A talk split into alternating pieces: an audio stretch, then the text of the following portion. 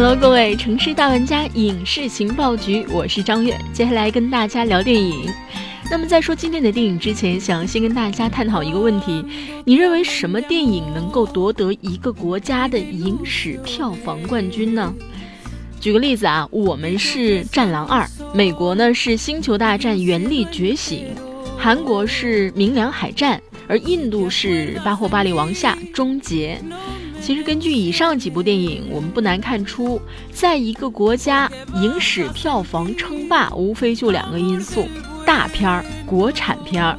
但是有一个国家可不一样，就是墨西哥。就在上个月呢，占据墨西哥票房首座五年的电影《复仇者联盟》啊，让位了啊，让位给谁呢？接手的是一部外国动画片，那么就是我们今天要跟大家说的这一部《寻梦环游记》。My great great grandfather was the greatest musician of all time, Ernesto de la Cruz. He abandoned his family. No, my family thinks music is a curse. 这就是皮克斯的第十九部长篇动画，又一个巅峰之作。因为这一部呢，被视为《机器人总动员》之后近十年来最棒的动画片。那么，其实距离奥斯卡颁奖礼还有三个月，但是最佳动画长片的这个奖项，可能再一次被牢牢的提前锁定了。What happens at sunrise? When there's no one left in the living world who remembers you, you disappear from this world. I could remember you. 不知道你们看完感觉如何啊？反正我从电影院走出来的时候是踉踉跄跄啊，因为实在是擦不完脸颊上的眼泪。其实这个泪水来的也突然，也处于意料之中。在电影的前半部分，你可能觉得，哎。走亲情路线，甚至可能还会觉得有些俗套。但是渐渐的，你就发现，哇，不对了，怎么自己的心一阵一阵暖意涌起？尤其当里面的那首《请记住我》响起的时候，啊，泪水再也控制不住。不知道看过的你感觉如何？没看过的你，是不是要做好心理准备呢？Remember me, though I have to say goodbye.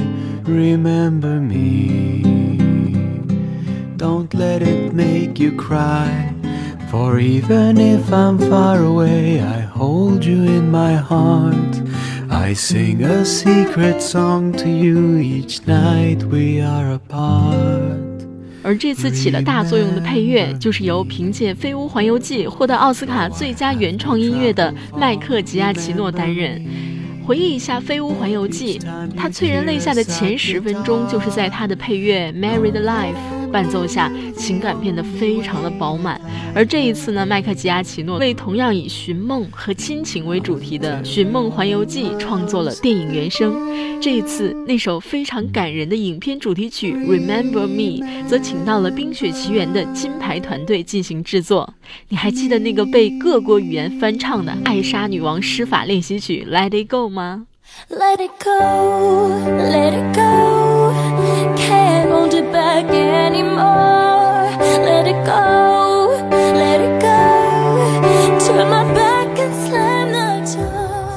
那今年我们又有新歌可以唱了，不过和那一部高冷的冰岛风不一样，这一次电影走的是墨西哥风情。故事呢发生在墨西哥的亡灵节期间。其实，《寻梦环游记》在上个月的亡灵节期间，也就是十一月一号，率先在墨西哥上映。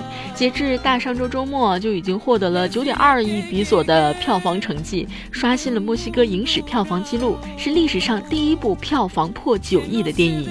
说到亡灵节，其实就是鬼节啊，就我们的中元节和万圣节有些类似啊，但是它有具体的墨西哥特有的风土人情。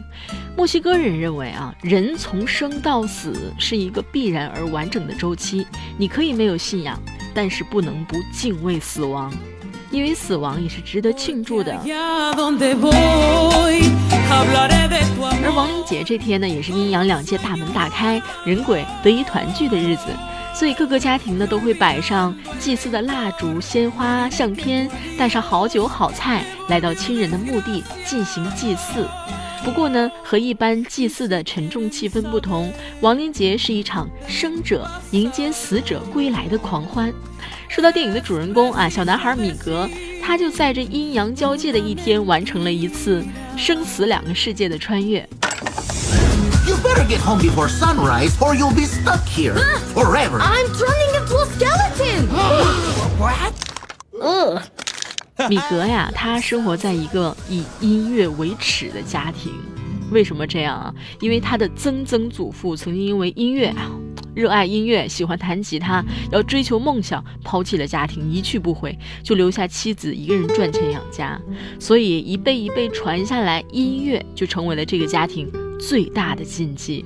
但是呢，米格天生热爱音乐呀，他不顾家庭反对，执意要参加亡灵节，却误入了亡灵的世界。他必须赶在天亮之前回家，否则将永远留在阴间。而他返回人间的唯一通行证就是家人的祝福。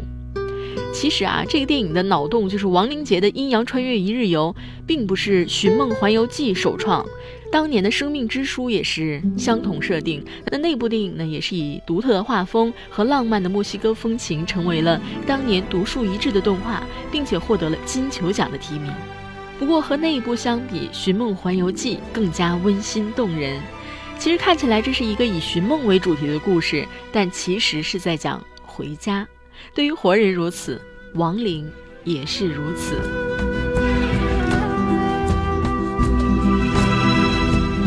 目前的这部电影在豆瓣网站上的评分是九点三分。那之前也有人说过啊，说这个国外的动画片容易在豆瓣评分网站上。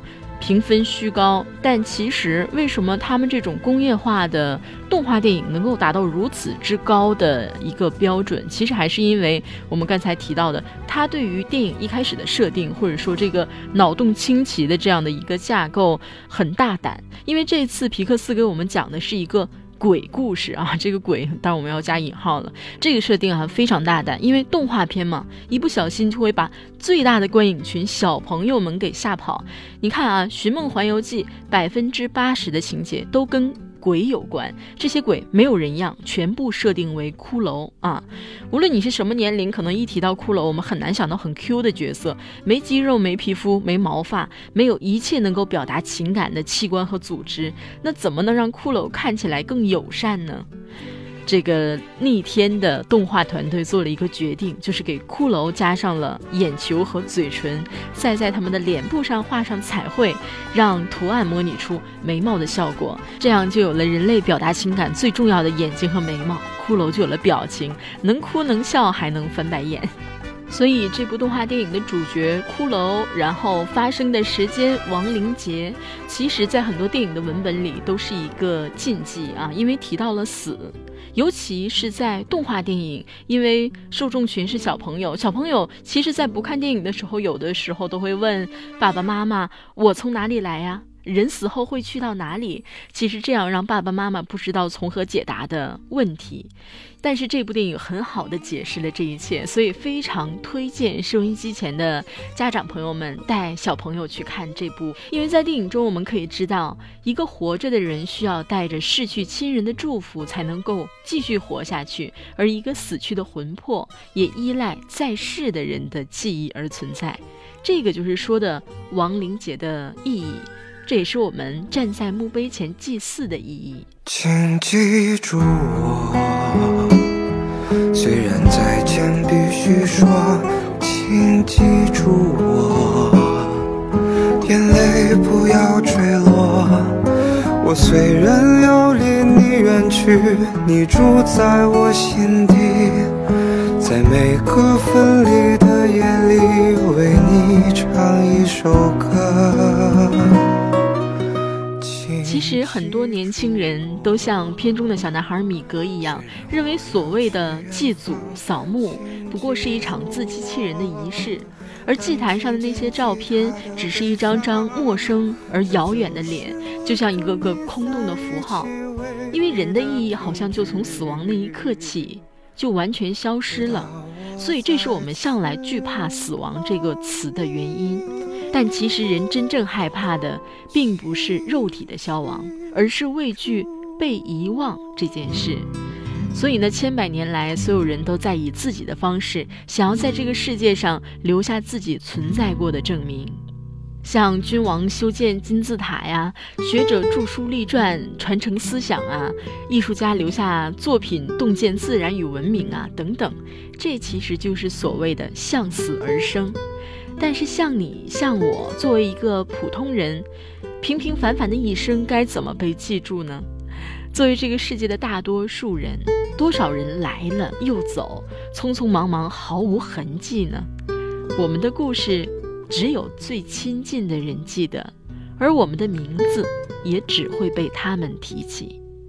所以，当有一天连他们都忘了，我们可能就真的消失的干干净净了。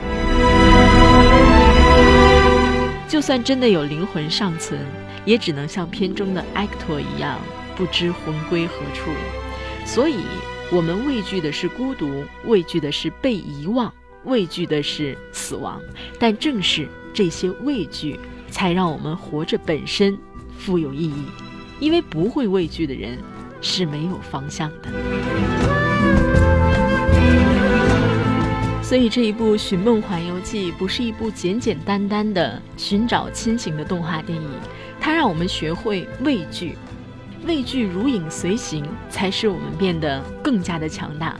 而抵御畏惧，就要先学会如何畏惧。敬畏历史，和平才不是一纸空谈；敬畏现实，梦想才不会躲着你走；敬畏金钱，面对财富时才不会迷失。就像那句话说的：“只有在害怕的时候，人们才学会勇敢。”所以，大胆的带着你的小宝贝儿去电影院看这部《寻梦环游记》吧。无论你是大朋友还是小朋友，这部动画片看完之后，除了感动流泪之外，可能都会在心里对生命有了更深一层的理解吧。